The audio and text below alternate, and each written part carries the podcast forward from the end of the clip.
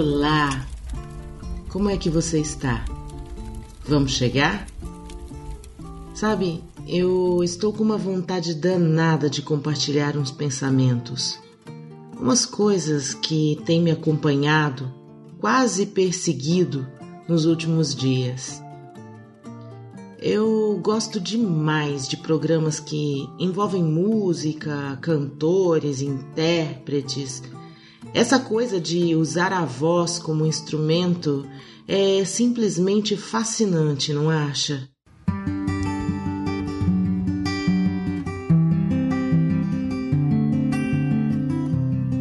Eu não vejo TV aberta há mais de uma década, mas a gente tem internet, sabe? então, inevitavelmente, acabei assistindo algumas apresentações de um reality musical exclusivo para talentos a partir dos 60 anos. Achei a proposta do programa bem bacana, para ser sincera, e, sem me dar conta, fui me envolvendo por causa da emoção, da qualidade do repertório, das belíssimas apresentações. Fui acompanhando despretensiosamente quando os quadros eram sugeridos na minha timeline coincidentemente, ou sei lá, por causa do algoritmo, eram sempre mulheres. E de repente, a semelhança entre as suas histórias foi se misturando na minha mente com a narrativa de tantas outras mulheres que já cruzaram meu caminho. Eram relatos sobre sonhos interrompidos sobre vidas que por anos ficaram aguardando uma chance para serem vividas. E eu fiquei intrigada. Aquela coisa que se repetia naquelas histórias seria uma mera coincidência dos poucos quadros que eu havia assistido? Ou estaria presente na vida de outros participantes? Será que os candidatos do time masculino também tinham passado por isso?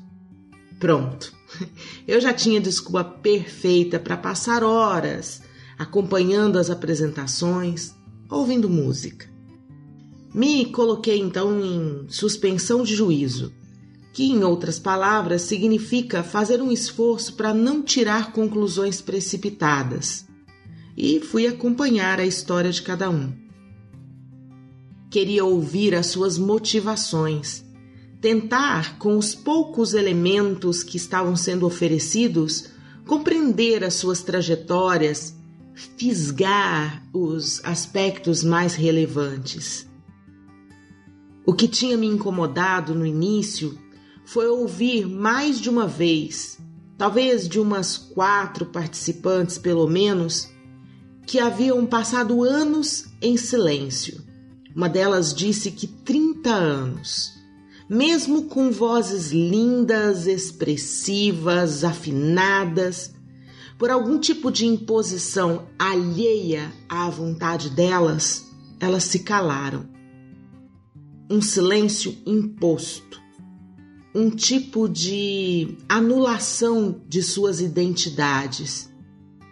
E naquele palco, como se fossem recém-libertas. Empinavam o queixo, arqueavam as costas, enchiam o peito de sabe-se lá que tipo de força para cantar que haviam vencido. Vencido o medo, a culpa, as proibições, a despersonalização. Seus corpos exalavam essa emoção e suas almas acesas brilhavam através de suas vozes sexagenárias ou mais. Havia também outras histórias.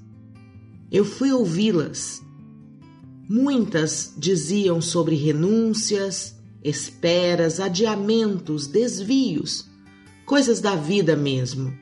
E mesmo ali, onde houve escolha, eu podia sentir o som de algum tipo de amarra se desfazendo, nós se rompendo através da música. Eu confesso que eu não entendo nada de teoria musical. sei menos ainda sobre técnica vocal, mas eu tenho um dom para ler emoções. E a voz, ah, a voz para mim é a mais transparente e reveladora de todas as expressões. E aquelas apresentações eram um verdadeiro banquete. Tem uma coisa muito especial na voz de quem se liberta. E pensando e sentindo tudo isso, acabei me lembrando de um filme que eu vi quando eu tinha mais ou menos uns 16 anos. Perfume de Mulher. Já viu? Muito bom. Tem uma dessas cenas que acabam compondo o clássico do cinema. Se já viu o filme, certamente se lembrará. É a cena do tango, impecável. E para mim, o inesquecível dessa cena tem um sentido ainda maior por causa de uma frase. Quando a ouvi, cada uma de suas palavras se acenderam e imediatamente eu senti aquela explosão de significados que tornou tudo o que veio a partir de então ainda mais intenso, uma experiência ainda mais intensa.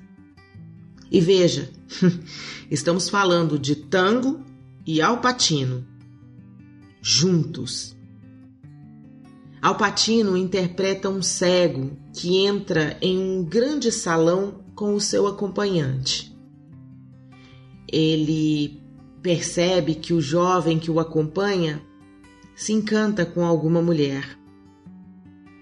Decidido, conduz o jovem para que se aproximem dela, que parece um pouco solitária, aguardando numa mesa. De uma forma cortês e charmosa, ele pergunta se podem acompanhá-la para inibir qualquer tipo de paquera. Ela explica que aguarda alguém. Sem desistir, Alpatino pergunta se a pessoa chegará logo. A mulher responde que em instantes. E sem nenhuma pausa dramática ou gravidade extra, apenas dando fluxo normal à cena, ele diz a frase: Vive-se uma vida em um instante. Pronto. Puxa, que frase! E posso estar viajando muito, mas algumas palavras parecem ter o poder de afetar toda a nossa fisiologia. No filme, tudo muda para essa mulher depois dessa frase. E de certa forma, em mim, também. Ao fundo ouvimos tango, ele a convida para dançar. Ela responde que já teve vontade de aprender a dançar tango uma vez, mas Michael, o cara que ela guarda, não permitiu.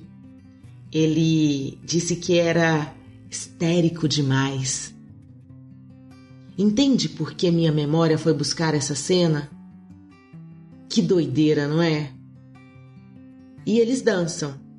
É espetacular. E você vê que ela viveu uma vida inteira naqueles instantes. Ela floresce naquele palco. Assim como cada uma daquelas pessoas que subiu ao palco e cantou naquele programa, cantou uma vida. Quando eu comecei a te contar essa história, eu pensei que era para falar de outras pessoas. Mas Autoconhecimento é uma dádiva e uma maldição. E agora eu me dou conta mais uma vez daquilo que o Freud já explicou. Sempre que falamos do outro, na verdade revelamos mais sobre nós mesmos. Então eu confesso que toda essa empatia tem também um quê de projeção. Também tive e tenho meus adiamentos. E numa jornada de cura e rompimento de amarras, acabei escrevendo um poema que, ao finalizá-lo, comecei a me libertar. E as palavras, quando têm um verdadeiro sentido, têm esse poder. Foi só depois de escrevê-lo que entendi o que me segurava. Então, eu vim parar aqui. Em cada encontro, em cada texto, uma vida. E por gratidão e desejo genuíno de partilha para você, meu poema terapêutico.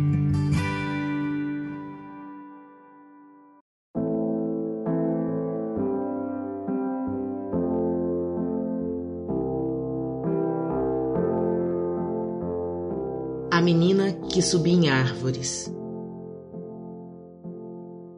Lá no fundo do quintal, no galho mais alto da velha árvore, a menina abria o peito e cantava.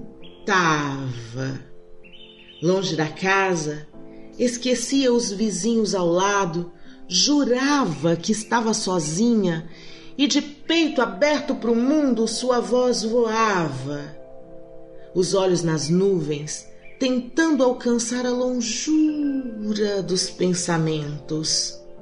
Inventava, sonhava e, acima de tudo, a menina acreditava.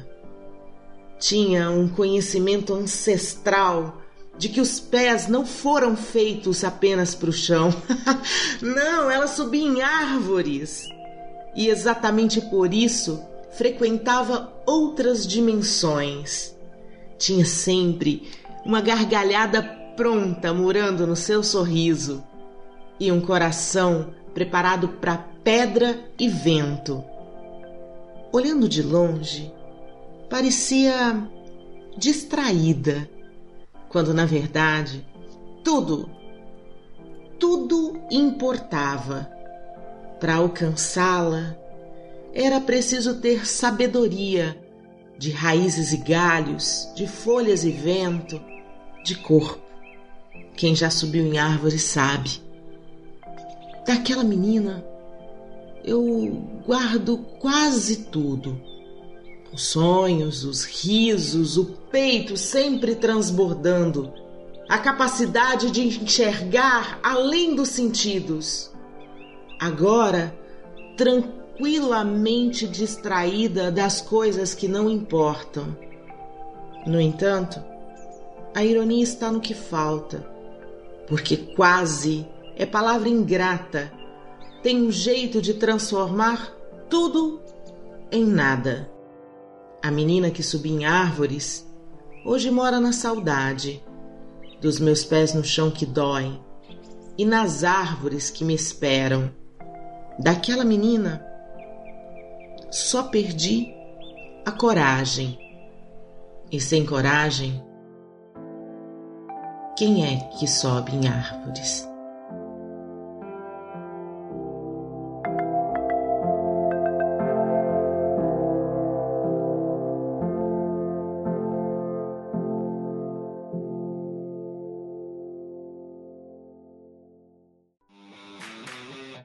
Esse programa foi editado por Na Trilha, podcast Transmídia.